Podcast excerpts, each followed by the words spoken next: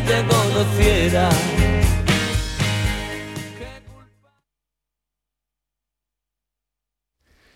Buenos días Andalucía, son las 6 de la mañana.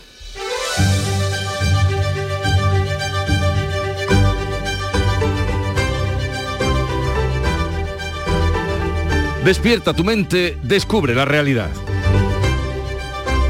En Canal Sur Radio, La mañana de Andalucía con Jesús Vigorra.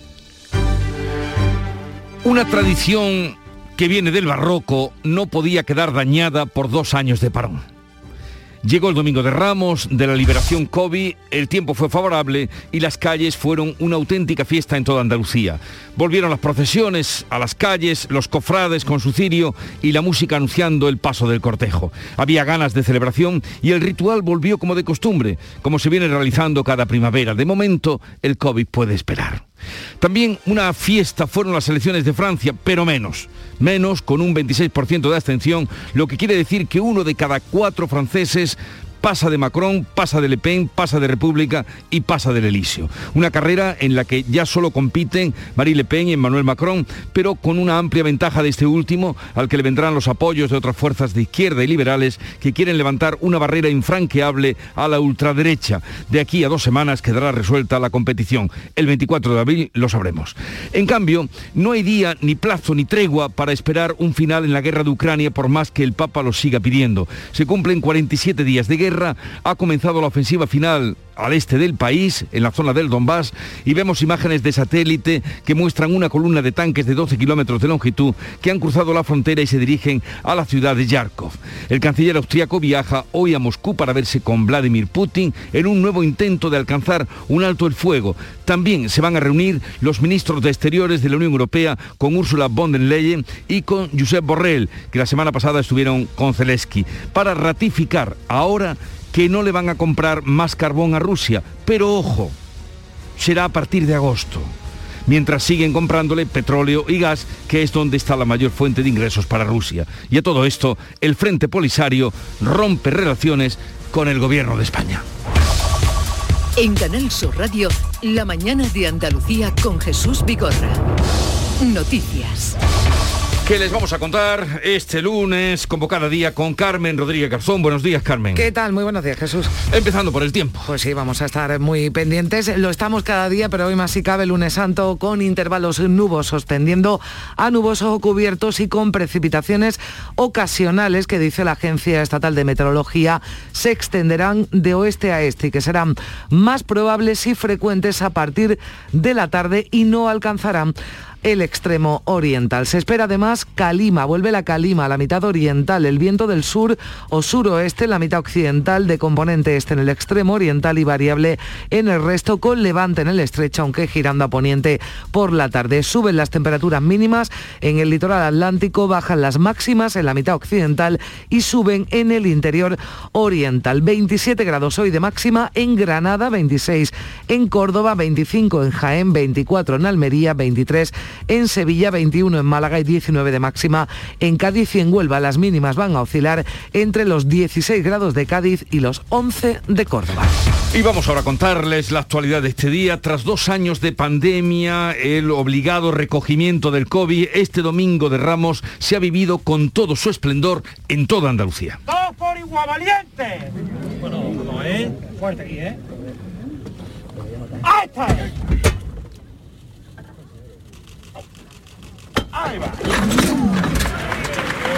Las calles de Andalucía han recuperado los sonidos de la Semana Santa tres años después. El domingo de Ramos ha transcurrido sin incidentes, con muchos andaluces y turistas siguiendo las procesiones desde primera hora de la tarde y hasta bien entrada la madrugada en algunos casos. Más de 13.000 cordobeses no han podido venir eh, a ver esta Semana Santa porque han fallecido y no les correspondía como consecuencia de la pandemia y por ello. Es lo que decía el consejero de salud que acudía a la primera levantada de Córdoba, la de la borriquita, Jesús Aguirre ha insistido en que todavía son muchos los contagios que se producen a diario, sobre todo ahora en las aglomeraciones de las procesiones, por eso ha pedido mucha mascarilla y más sentido común. También el vicepresidente Junta, Juan Marín, se acercaba a la procesión de la estrella en el barrio sevillano de Triana, allí coincidía con la ministra de Justicia, Pilar Job, que en Canal Sur Radio, que hablaba para los micrófonos de Canal Sur Radio. Que por fin ahora pues podemos compartir, podemos convivir en la calle y podemos disfrutar de esta Semana Santa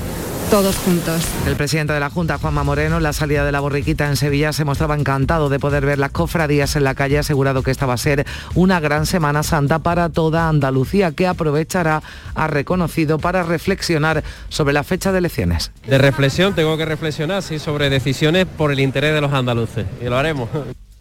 Y es que la fecha de las elecciones andaluzas sigue marcando el debate político en nuestra comunidad. Según el consejero de la presidencia, Elías Bendodo, el nuevo PP de Núñez Feijóo no puede fallar en los próximos comicios autonómicos que con toda probabilidad se adelantan a junio. Según el nuevo coordinador general de los populares, los gobiernos tienen que tener todas las herramientas a su alcance para la recuperación económica y una fundamental es un presupuesto. El vicepresidente de la Junta, líder de Ciudadanos en Andalucía, Juan Marín, ha insistido en que es mejor esperar a después del verano. No comparte las prisas del presidente, decía, pero respeta la decisión que tome. Y en esa misma línea, Edmundo Val ha recordado los logros de los consejeros de su grupo, de la formación naranja, para defender que Andalucía va como una locomotora y que por eso quieren agotar la legislatura. Nosotros nos encantaría, de verdad, que la legislatura eh, durara lo más posible precisamente para poder terminar todos los proyectos que tenemos en marcha, pero en cualquier caso con la ilusión de saber que después de que estas elecciones se celebren, esta política de éxito seguirá adelante porque conseguiremos revalidar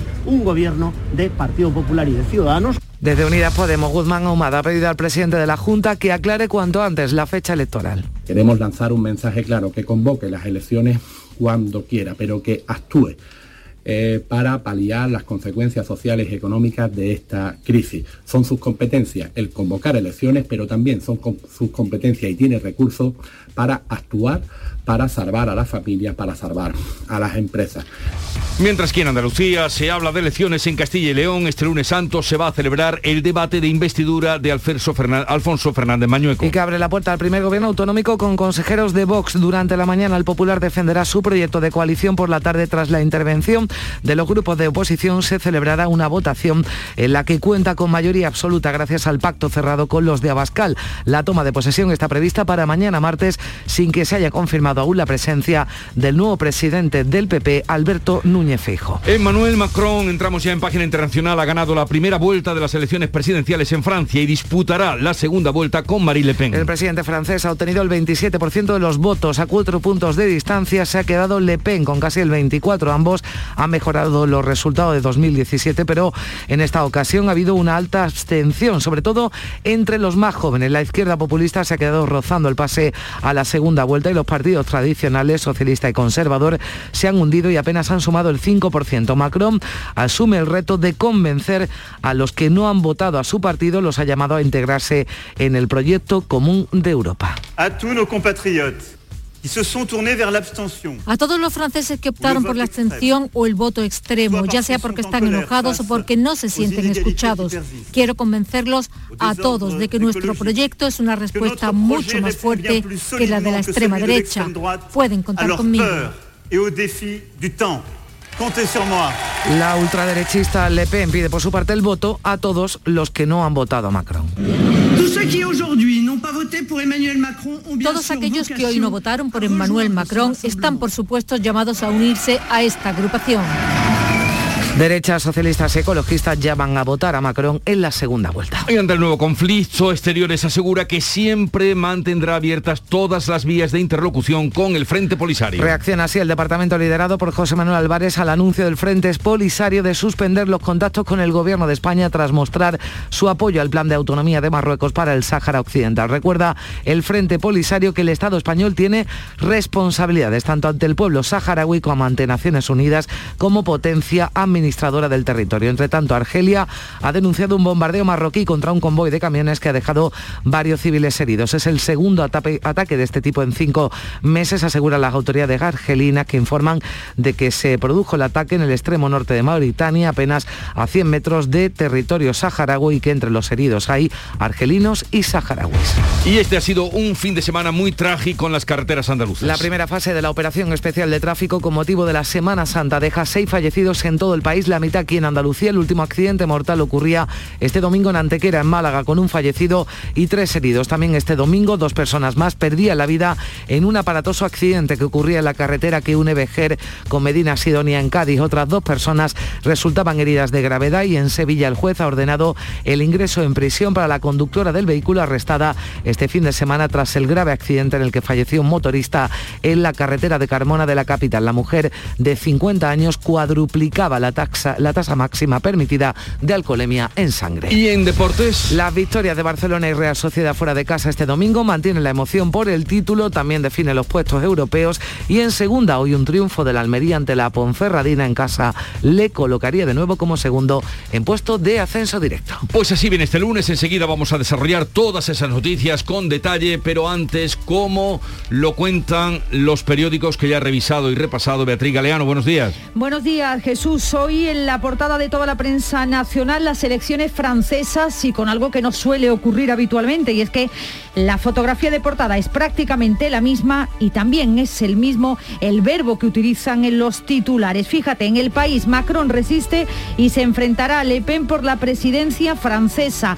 ABC. Macron resiste con el 27,4% de apoyos frente al 24,1% de Le Pen. El mundo, Macron resiste, Macron resiste. el empuje de Le Pen en el primer asalto. Después le vamos a preguntar a nuestra Bea Almeda qué sinónimos podemos utilizar en lugar de resistir, porque parece que se repite demasiado.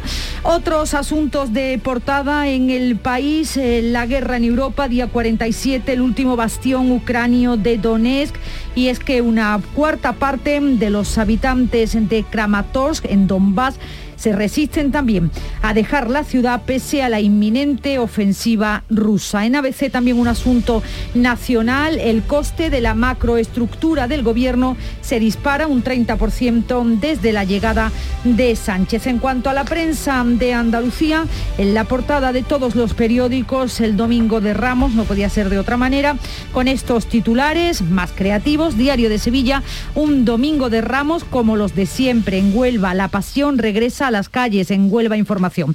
En el sur de Málaga, el domingo soñado o en la voz de Almoría, un domingo de Ramos para la historia. Dos apuntes más de la prensa de Andalucía. En Ideal de Granada, la costa prevé rozar el lleno en Semana Santa, consecuencia también de la gran afluencia de público y en Ideal de Almería, los hoteles dejan atrás la pandemia. Pues así viene la primera entrega de prensa. Vamos a conocer ahora la agenda informativa del día que ya tiene Beatriz Almeda. Buenos días, Beatriz. Buenos días. Navieras y empresas se reúnen en Algeciras este lunes para fijar la fecha de inicio de los viajes con Marruecos que se prevé inminente después de que España haya retomado las relaciones con el país vecino.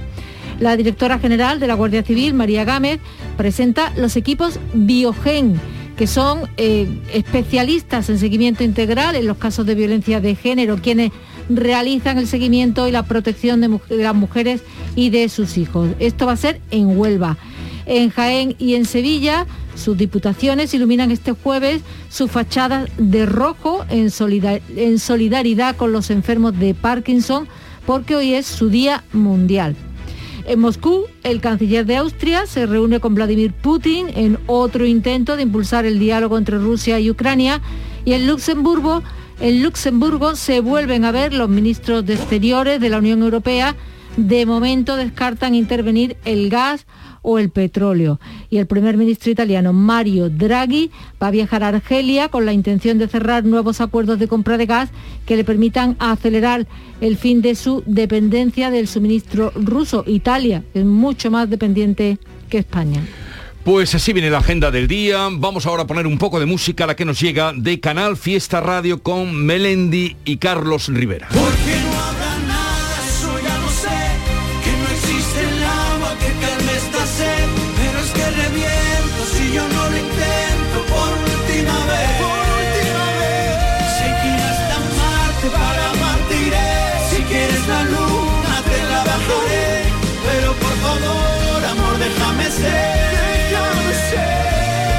adelantarles algunos de los invitados que vamos a tener hoy en el programa y el motivo por el que están aquí.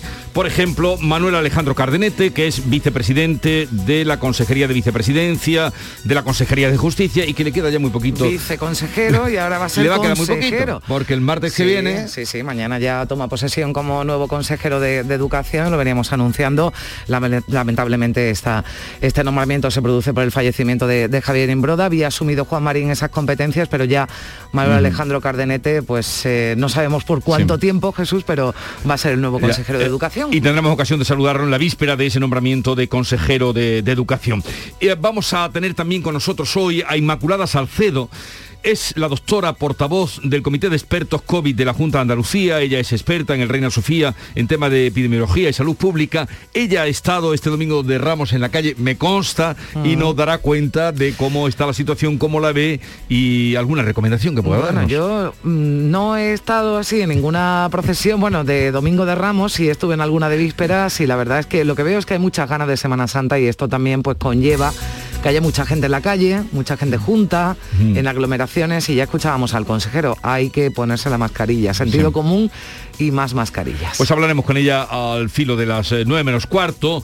Eh, luego mm, la tertulia. Vamos a tener también a partir de las 10 el día, vamos a acercarnos al Día Mundial del Parkinson porque hay mucha gente que lo padece. Y con un neurólogo del Centro de Neurología Avanzada, Javier Abril eh, Jaramillo, se vendrá con nosotros, atenderá llamadas y consultas de pacientes o personas que quieran saber y hoy vamos a acercarnos a ese, a ese problema.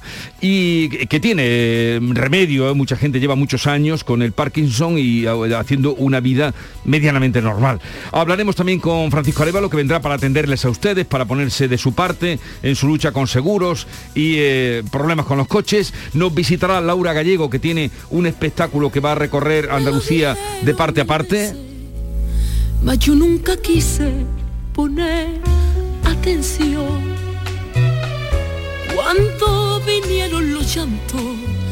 Ya estaba muy dentro. Y claro, estando Laura Gallego y Yuyu, mm, buen amigo, y Diego Geni y Norma Gausaúl, seguro que vamos a tener una, mm, una buen feliz eh, final en el programa, pero eso ya será a partir ya de las once y media de la mañana. Ahora sigue la información, atentos pues para estar al tanto de lo que ocurre. quería.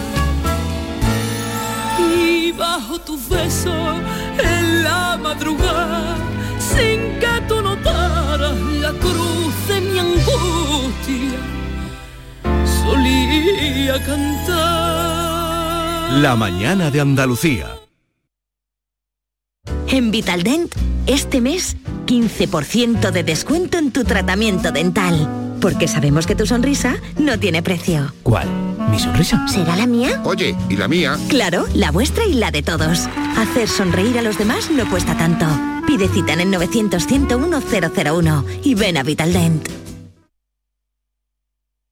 Información, cercanía, diversión. Así es la tarde de Canal Sur Radio con Mariló Maldonado. Tu programa de radio de las tardes en Andalucía. Con toda la actualidad y las historias que más te interesan. La tarde de Canal Sur Radio con Mariló Maldonado. De lunes a viernes desde las 3 de la tarde. Quédate en Canal Sur Radio. La radio de Andalucía. La mañana de Andalucía con Carmen Rodríguez Garzón. Canal Sur Radio. Son las 6 y 18 minutos. Vamos a estar hoy muy pendientes del tiempo porque este domingo de Ramos las temperaturas han sido altas, el sol ha lucido en toda Andalucía, pero a partir de este lunes se anuncia que llega la lluvia, sobre todo a la mitad occidental. Van a bajar las temperaturas de forma generalizada y este cambio es debido a un frente frío que nos llega desde el Atlántico Norte.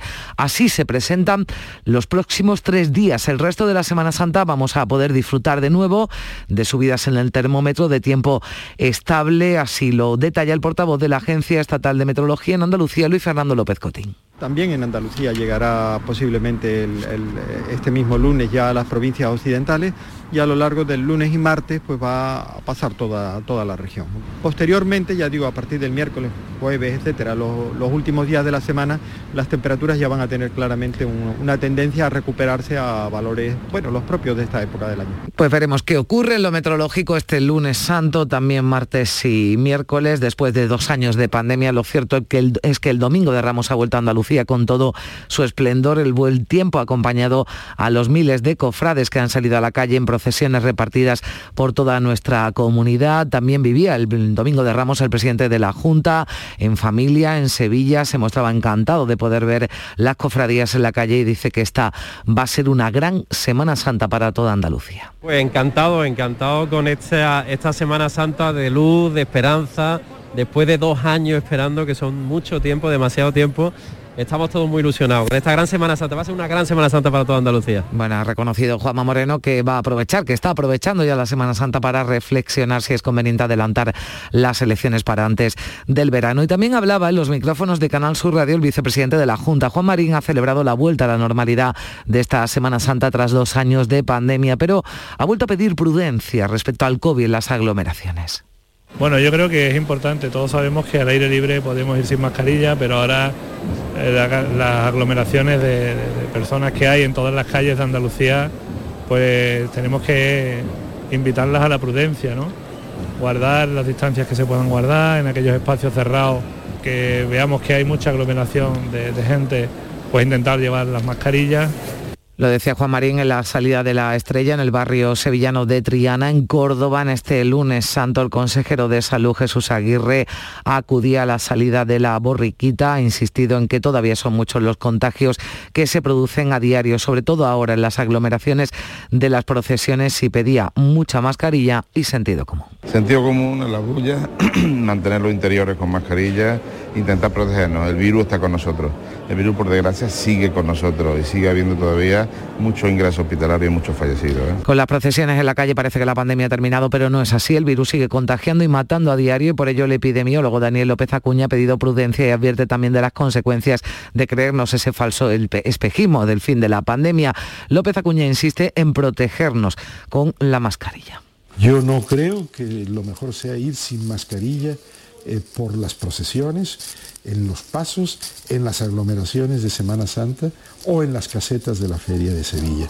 Yo creo que en estos momentos debe prevalecer la prudencia Pues prudencia también entre los costaleros porque 24 horas antes de la salida de los pasos deben hacerse test de antígenos, hay que prevenir el contagio por lo que las hermandades deben formar los cortejos en espacios amplios para evitar esas aglomeraciones en los templos. En Granada, por ejemplo, se ha organizado un dispositivo especial por el que pasan todos los costaleros de las 32 cofradías para verificar que no tienen COVID. Los primeros han sido los 500 que han procesionado este domingo de Ramos. Se está siguiendo unos listados donde se identifican los positivos y se notifican a los capataces y a la persona afectada. Es resfriado, es que, es que el COVID es una cosa y el resfriado sigue existiendo, no todo es COVID. Hemos venido para las 10, llevamos unos 40 minutos esperando, la verdad es que es rápido. Escuchábamos al presidente al principio a las seis decir que va a aprovechar estos días para reflexionar sobre la fecha de las elecciones andaluzas. También hablaba de ello este domingo el consejero de la presidencia, Elías Bendodol, también coordinador general de los populares, dice que el nuevo PP de Núñez Feijó no puede fallar en los comicios autonómicos. Sobre la posible fecha de elecciones en junio, dice que los gobiernos tienen que tener todas las herramientas a su alcance para la recuperación económica y que una fundamental es un presupuesto, algo que viene defendiendo o vienen defendiendo los consejeros de Hacienda también de Economía y que también ha servido de argumento a Juanma Moreno, el presidente de la Junta, para abrir esa posibilidad de elecciones en junio. La oposición le pide al presidente que aclare cuanto antes la fecha electoral. Desde Ciudadanos, Edmundo Val, su portavoz en el Congreso, ha recordado los logros de los consejeros de su grupo para defender que Andalucía va como una locomotora, que por eso querrían agotar la legislatura, pero dice entender los motivos que pueden llevar a un adelanto electoral que atribuye a una confluencia de intereses de PSOE y Vox. Val, Val asegura que irán a los comicios con la ilusión de revalidar la coalición con el PP. Nosotros en estas elecciones vamos a salir a que se consolide este gobierno de éxito que hemos tenido durante todos estos años, más de tres años y medio, en la Junta de Andalucía. Vamos a conseguir que no gobierne la Junta de Andalucía el Partido Socialista con sus chiringuitos, desde luego de ninguna manera Podemos, pero vamos a conseguir también, se lo aseguro, que en el gobierno de la Junta de Andalucía no pueda entrar Vox como ha entrado en el gobierno de Castilla y León. Ya han visto. Este lunes santo se celebra precisamente en las Cortes de Castilla y León el debate de investidura de Fernández Mañueco que abre la puerta al primer gobierno autonómico con consejeros de Vox. Durante la mañana el Popular defenderá su proyecto de coalición ya por la tarde tras la intervención de los grupos de oposición se va a celebrar una votación en la que cuenta con mayoría absoluta. La toma de posesión está prevista para mañana martes sin que se haya confirmado aún la presencia del nuevo presidente del PP Alberto Núñez Feijó que en una entrevista en ABC este domingo confirmaba que retoma las conversaciones con el PSOE para renovar el Consejo General del Poder Judicial. Así lo acordaron sin más y sin aportar más detalles tras la reunión que mantenía en Moncloa con Pedro Sánchez. Lo que insiste es en que para apoyar el decreto anticrisis del Gobierno este debe incluir una bajada de impuestos. Feijó reconoce que le sorprendió que Sánchez se cerrara a no aceptar ninguna de sus propuestas. Cree que el presidente no está para dar lecciones de política económica a nadie. Advierte de que podrían llegar recortes si el jefe del Ejecutivo no rectifica. Yo creo que los recortes se pueden evitar si no se cae la recaudación. Los recortes se pueden evitar si no se cae el consumo. Los recortes se pueden evitar si volvemos otra vez a mandar un mensaje de confianza en la economía y la inversión extranjera se recupera. Los recortes se pueden evitar si los precios de energía son competitivos y las fábricas, las industrias eh, siguen produciendo. La portavoz del peso en el Senado, Eva Granados, considera que Isabel Díaz Ayuso está marcando el paso a Núñez Feijóo, por lo que le pide que no deje que la presidenta de Madrid le imponga su criterio en relación al plan del gobierno para hacer frente a la crisis vinculada a la guerra de Ucrania, aunque ha celebrado que con el nuevo líder del PP la formación haya recuperado la interlocución con el gobierno. Feijóo parece que le marca el paso la señora Ayuso, que ya ha dicho que ella votaría en contra del plan anticrisis del gobierno Sánchez, en aquella línea que aquel ministro, que todos recordamos, dijo que se hunda España, que ya la levantaremos nosotros. Bien, pues ese es el PP que volvemos a tener encima de la mesa. Y miramos a Francia. Allí Emmanuel Macron ha ganado la primera vuelta de las elecciones presidenciales. Va a disputar la segunda con Marie Le Pen. El presidente francés obtenía el 27% de los votos. Se queda a cuatro puntos de distancia. Le Pen con casi el 24%. Ambos han mejorado los resultados de 2017, pero hay que tener en cuenta que se ha producido una alta abstención, sobre todo entre los eh, jóvenes. Macron ideología liberal asume el reto de convencer a los que no han votado a su partido en marcha, los ha llamado a integrarse en el proyecto común de Europa, de Francia, en Europa, sin importar el origen o la opinión.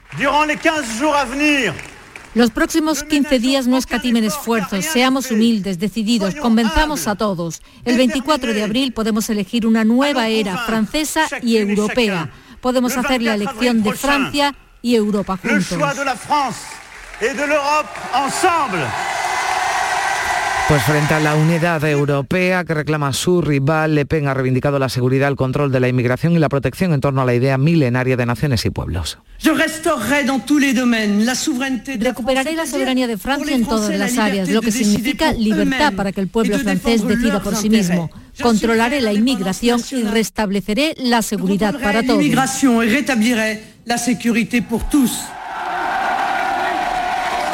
En esta primera operación de tráfico de salida de Semana Santa tenemos que lamentar seis víctimas mortales en la carretera de toda España. Tres eh, se han producido en Andalucía. El último accidente mortal ocurría en Antequera, en Málaga. La salida de vía de un turismo deja una persona fallecida y tres heridas, también dos fallecidos en un accidente aparatoso en Vejer, en Cádiz. Mientras hablamos también de ese comunicado, de ese anuncio del Frente Polisario de romper relaciones con el Gobierno de España. El ministro de Exteriores, el Ministerio de Exteriores dice que siempre van va a mantener abiertas todas las vías de interlocución, sin añadir nada más. El departamento liderado por Álvarez reacciona así a ese anuncio, como decimos, del Frente Polisario de suspender los contactos con el Gobierno. Al respecto, el presidente del PP, Alberto Núñez Fejo, dice que la ruptura del consenso del Sáhara desacredita la fiabilidad de Sánchez. La política internacional española no es un hombre, ¿no?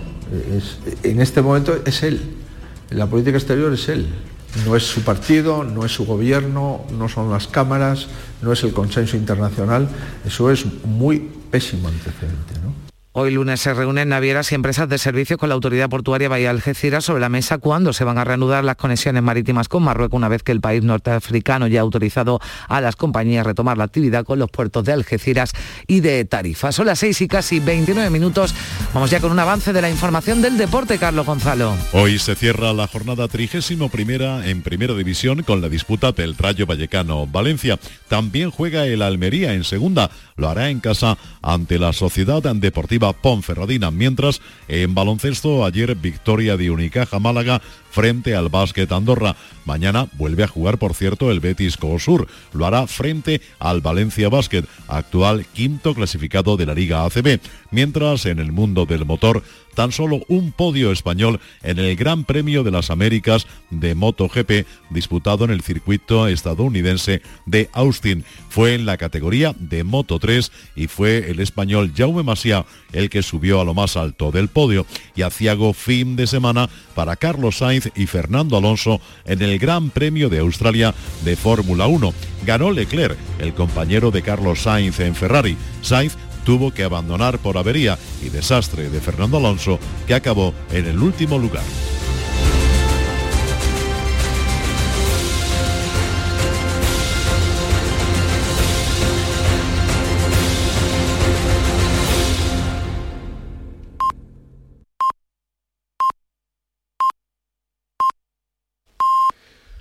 Andalucía son ya las seis y media de la mañana.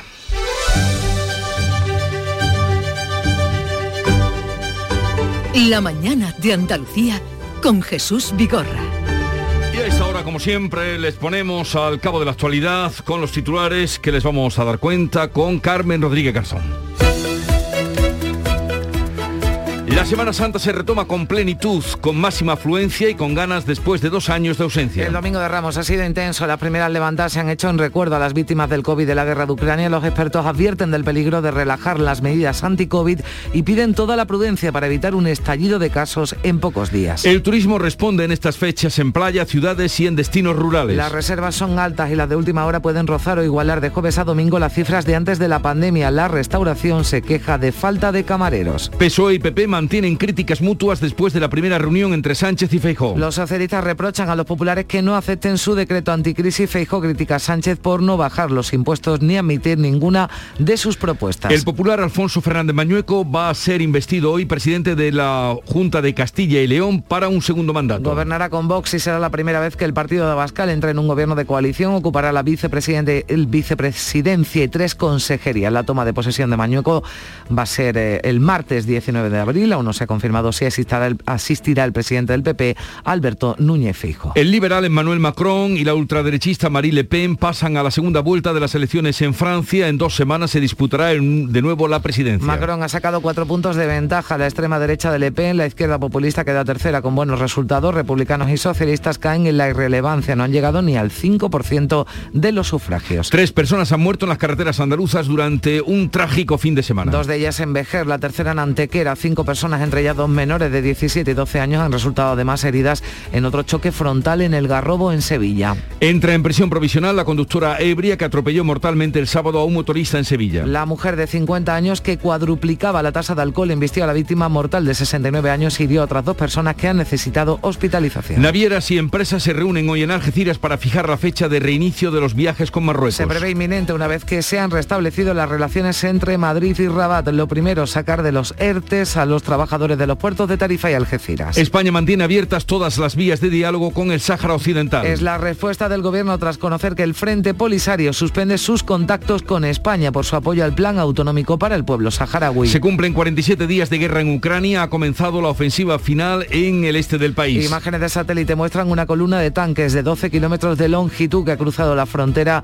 y se dirige a la ciudad de Yarkov. El canciller austriaco viaja hoy a Moscú para verse con Putin en un nuevo intento de alcanzar un alto el fuego. Más de 300 policías nacionales de las comisarías de la línea y Algeciras han pedido el traslado fuera de la comarca. Es el 40% de la plantilla. La sobrecarga de trabajo y el riesgo que corren por el narcotráfico y el contrabando de tabaco hacen que del campo de Gibraltar, que del campo de Gibraltar un destino desfavorable. Reclaman al Ministerio de Interior que declara la comarca zona de especial singularidad para incentivarlos con méritos y retribución.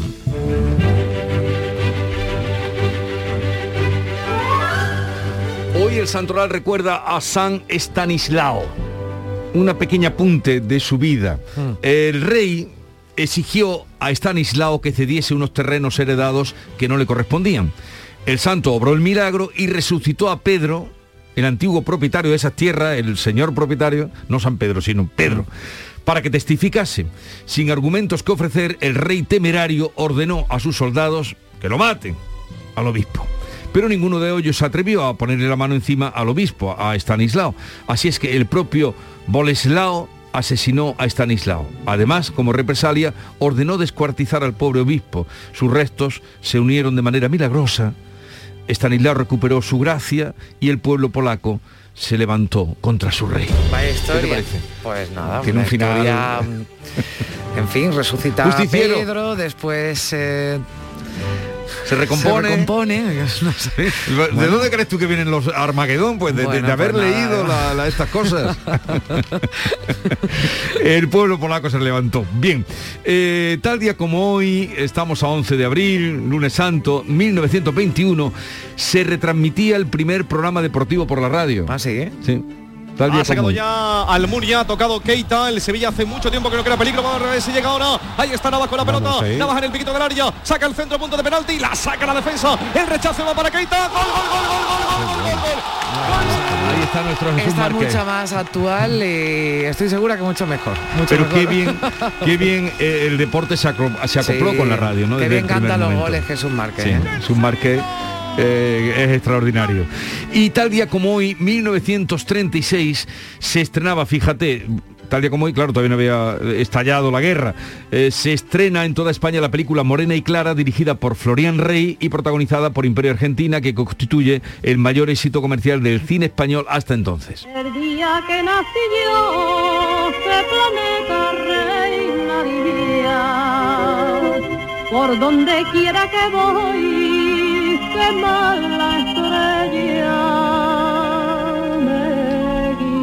Mala estrella, mala estrella, desde luego la que vino después del estreno de la película a los Poco pocos tiempo meses. después, pocos meses, sí. Hoy, como te apuntaba en la presentación del programa, es el día del Parkinson, entonces me he traído una cita de una persona, un actor muy conocido que tiene Parkinson, que es Michael J. Fox.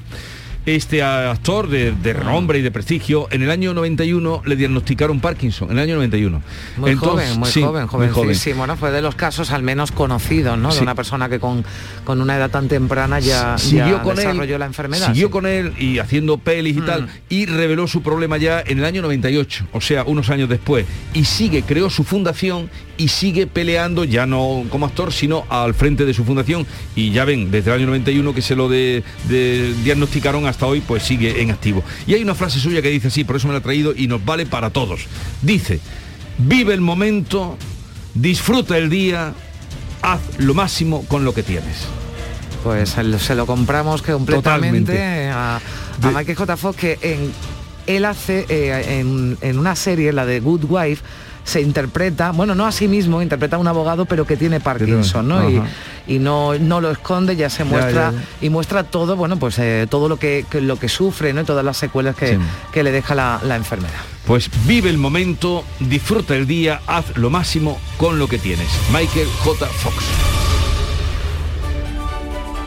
Y ahora vamos con la segunda entrega de la prensa. Beatriz Galeano, que nos traes. Bueno, pues la prensa nacional abre hoy sus portadas con las elecciones en Francia en todos los casos y también repite en foto de portada con Manuel Macron en París tras conocer los resultados electorales y con titulares que utilizan la palabra resistir. Macron resiste y se enfrentará a Le Pen por la presidencia francesa, es el titular del país, el actual presidente aventaja a la ultraderechista en la primera ronda electoral. En el caso de ABC, Macron resiste con el 27,4% de apoyos. Ambos lucharán por la presidencia de Francia en la segunda vuelta. En el mundo, Macron resiste el empuje de Le Pen en el primer asalto. El presidente ligeramente por delante de la candidata de la extrema derecha, dice el mundo, contra la que volverá a disputar una segunda vuelta el próximo día 24. También la guerra en las portadas en el país habla del último bastión ucranio de Donetsk. Se refiere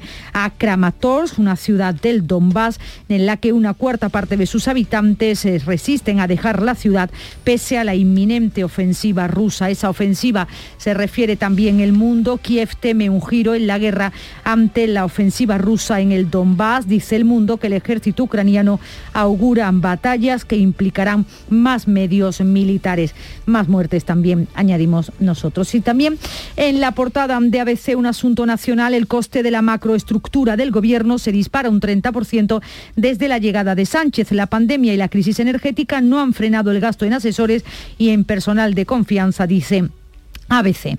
En cuanto a la prensa de Andalucía, fotografías de portadas para el Domingo de Ramos de todas las ciudades. Diario de Sevilla, la Virgen de la Estrella se despide de Triana en la capilla del Carmen, un Domingo de Ramos como los de siempre. También en Huelva Información, la Pasión regresa a las calles, en el sur de Málaga, el Domingo Soñado, la Voz de Almería, un Domingo de Ramos para la historia o el Córdoba Información, el regreso más esperado. Pero hay otros temas en las portadas en el caso de Diario de Sevilla, la juez del caso Isofotón abre la vía para anular parte de la causa. También las consecuencias económicas de la Semana Santa y de ese aumento de público en el ideal de Granada, donde dice que la costa prevé rozar el lleno en Semana Santa. También en ideal de Almería, los hoteles dejan atrás la pandemia porque las previsiones del sector turístico son muy similares a antes de la pandemia. Y terminamos eh, con dos eh, temas que publica el Ideal de Jaén. Aumentan las exportaciones jiennenses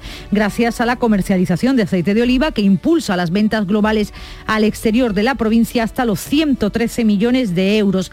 Y para terminar, Jesús, este otro titular también de Ideal de Jaén. Siete donaciones salvan la vida a 18 pacientes en lo que va de año en Jaén. La provincia registró el año pasado 22 donaciones de órganos y tejidos, cinco más que en 2020. Y ya llevan este año 18 pues eh, nuestro agradecimiento para las personas que permiten. Decía antes Beatriz que coincidía ¿no? con ese resiste, resiste ¿no? Bueno, pues de Macron. claro, yo estaba dándole vuelta y digo, aguanta, que también lo puede decir. aguanta, aguanta, o soporta, pero en fin, que, que, sí, hemos estado buscando sinónimo, pero es verdad que aguanta es que queda un poquito raro, ¿verdad? Macron aguanta, uy, eh, ha quedado un...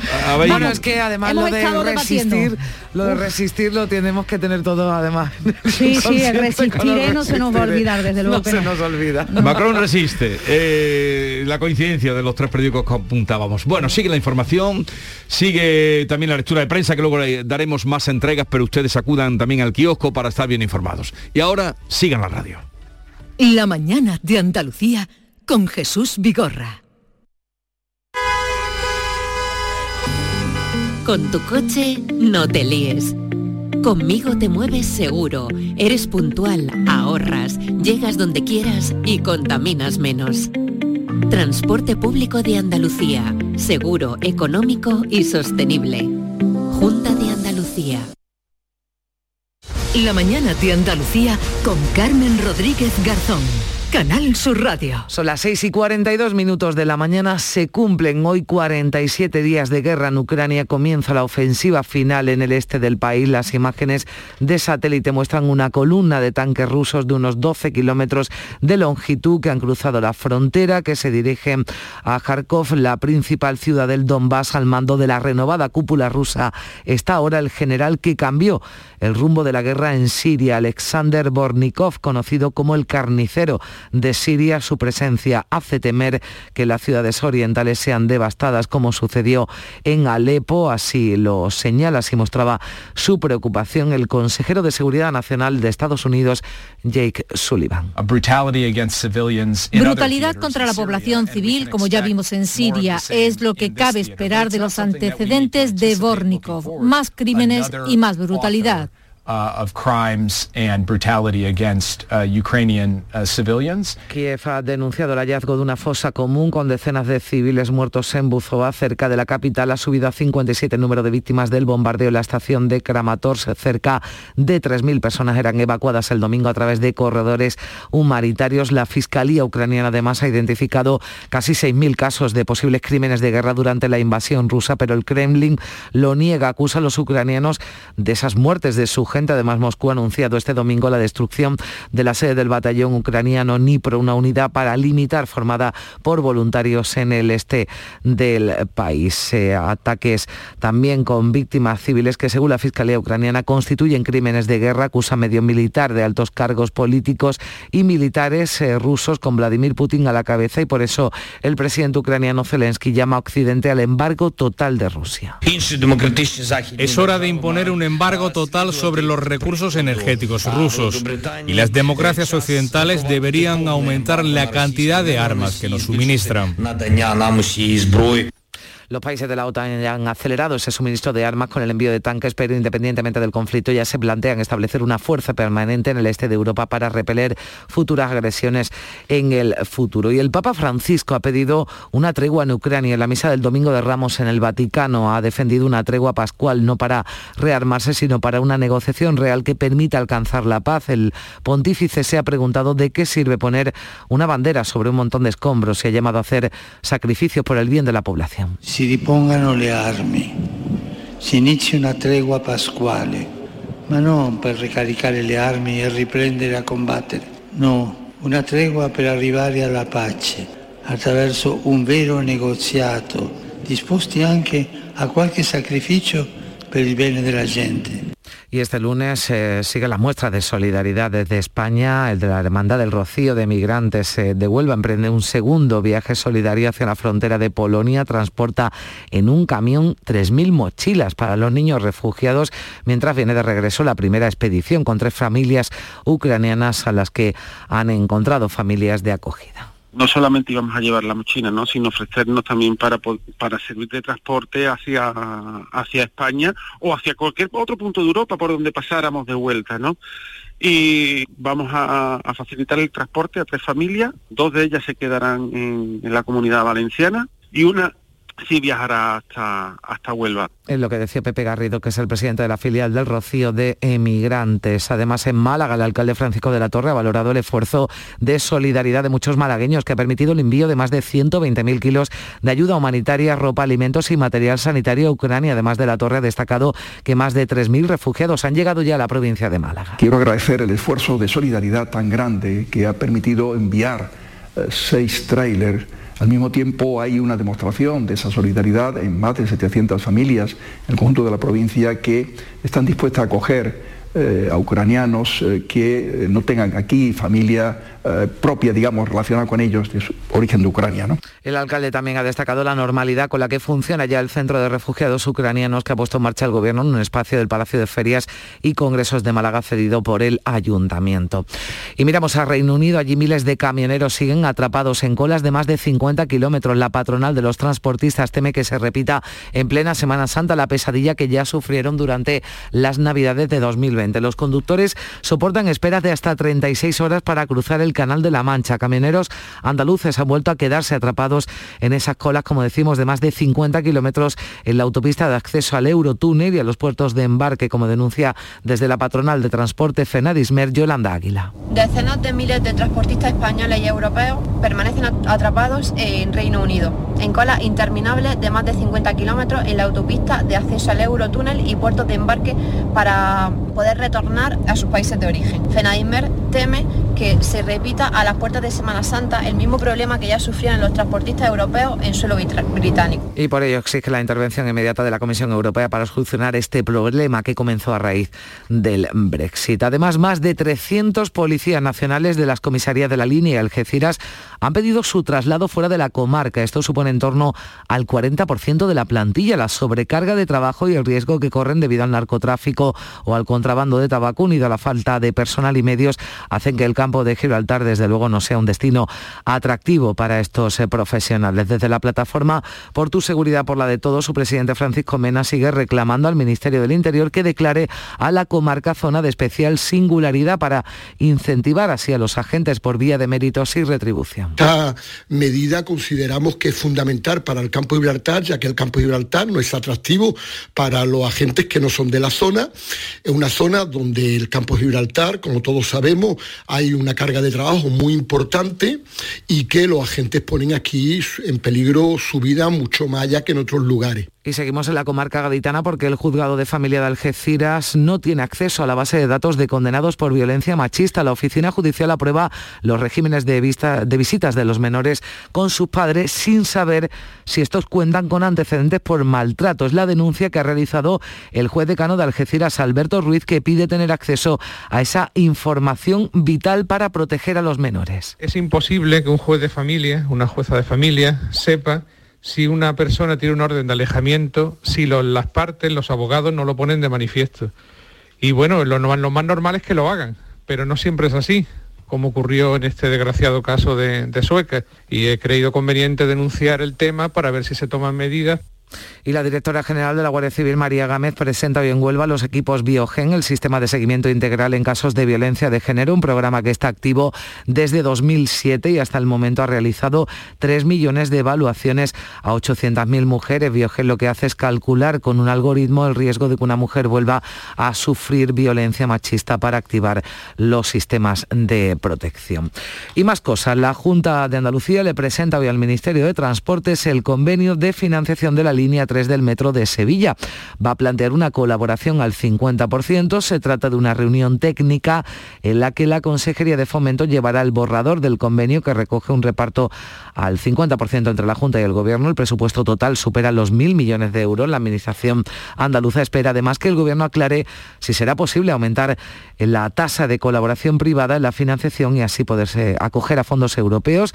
La consejera Marifran Carazo confía en que el Estado cumpla con su parte vamos a dar comienzo a las obras del Metro de Sevilla y le garantizo que la Junta de Andalucía va a financiar su 50%. Espero que el Estado haga lo mismo y financie el 50% restante como se ha comprometido la ministra. Y la Universidad de Córdoba y la empresa SACIR han puesto en marcha el uso de material reciclado para construir carreteras, un proyecto que consiste en la aplicación de varios residuos y nanomateriales de base de sílice en la cimentación de carreteras. Ello reduce en un 50% el uso de cal, el agente estabilizador necesario, sobre todo en terrenos arcillosos. Lo explica Francisco Agrela, que es catedrático de Ingeniería de la Construcción de la Universidad de Córdoba. Material de cantera que para la cimentación de carreteras es necesario material zahorra, eh, pues hemos conseguido reducirlo aplicando, pues en este caso, nanosilanos, que son un material que tiene que ver con la sílice y complementa muchísimo las acciones aglomerantes de la cal.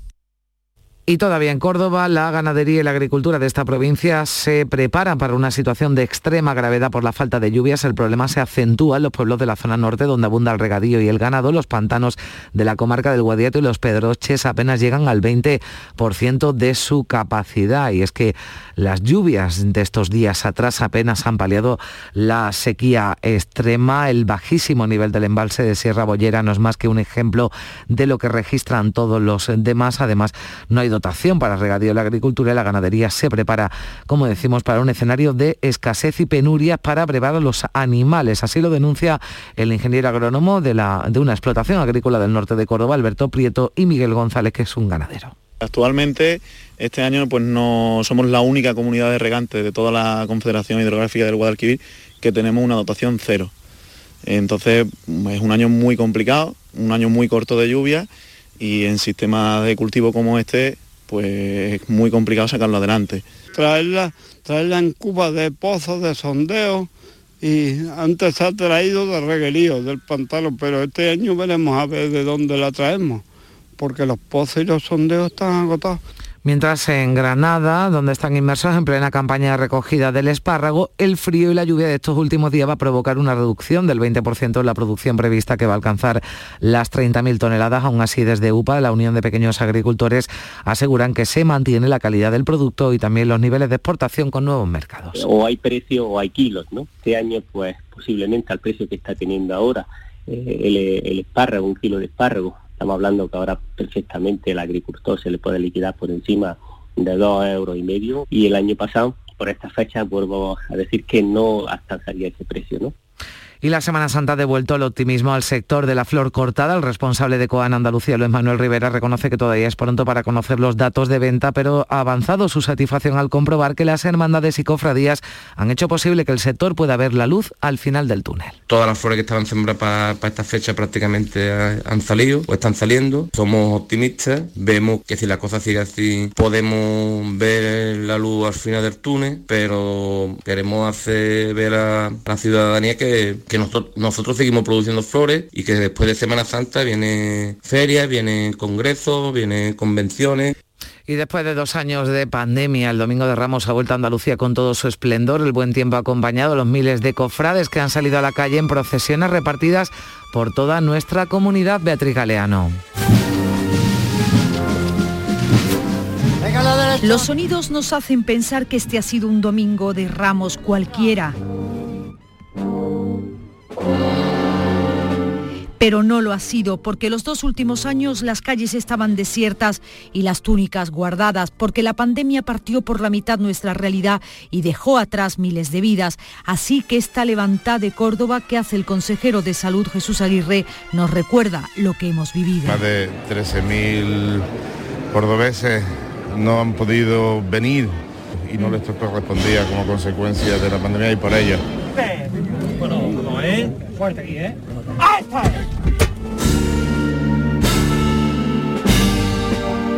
Domingo de Ramos especial para muchos. Con muchísimos nervios y la verdad que es mucha ilusión. Solo las mascarillas que llevan los costaleros y algunos cofrades nos recuerdan el coronavirus. Por lo demás, todo parece lo mismo. Muy emocionada y encantada de ver a mi Virgen fuera. Pero de nuevo la realidad se cuela entre varales y la guerra de Ucrania está también en nuestra Semana Santa y se pide por la paz ahora que tanta falta hace. Por la paz de todo el mundo, ¿eh? Y este por igual Sin duda ha sido un domingo de Ramos soñado después de dos años de pesadilla.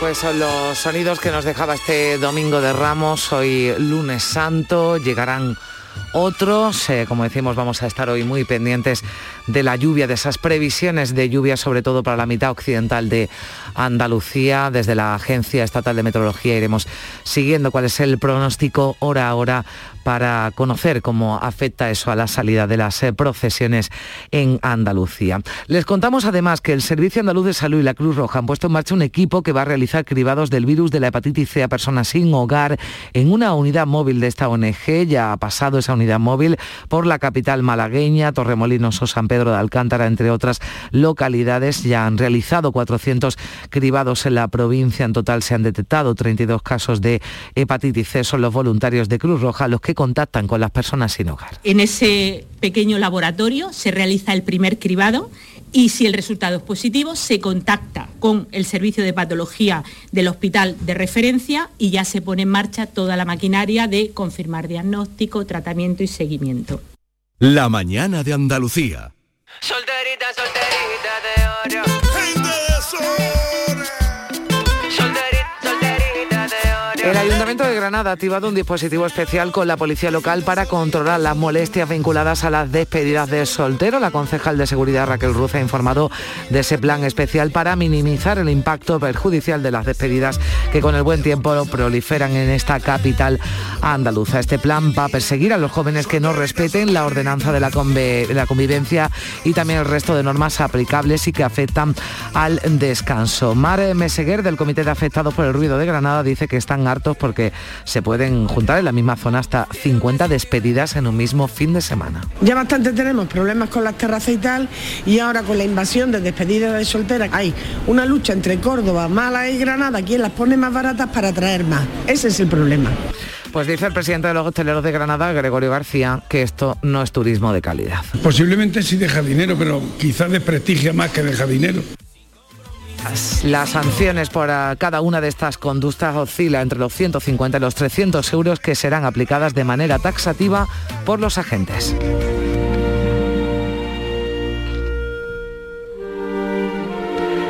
Y la reina de Inglaterra, Isabel II, ha confesado que se siente muy cansada y exhausta tras su infección de COVID que sufrió el pasado mes de febrero. Tras superarla, este miércoles ha hablado por primera vez de la experiencia en una visita virtual que ha realizado el Hospital Real de Londres con motivo de la inauguración oficial de la unidad Reina Isabel de la institución médica. La monarca dio positivo en coronavirus el pasado 20 de febrero.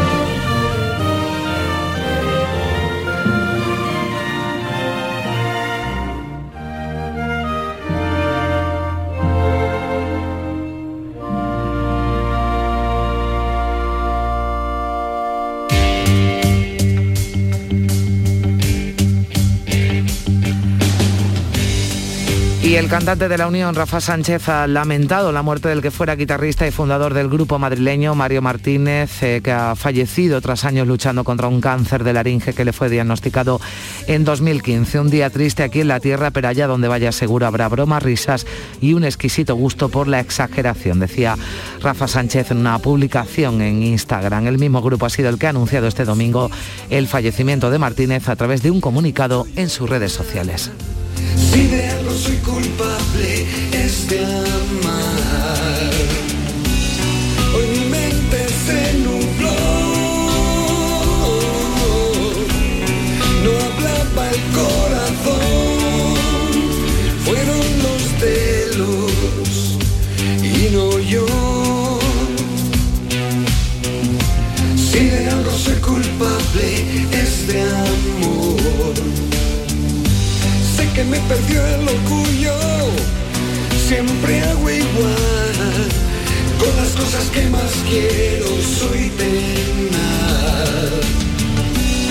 Solo pretendía guardar oh, oh, algo de mi posesión. Fueron los de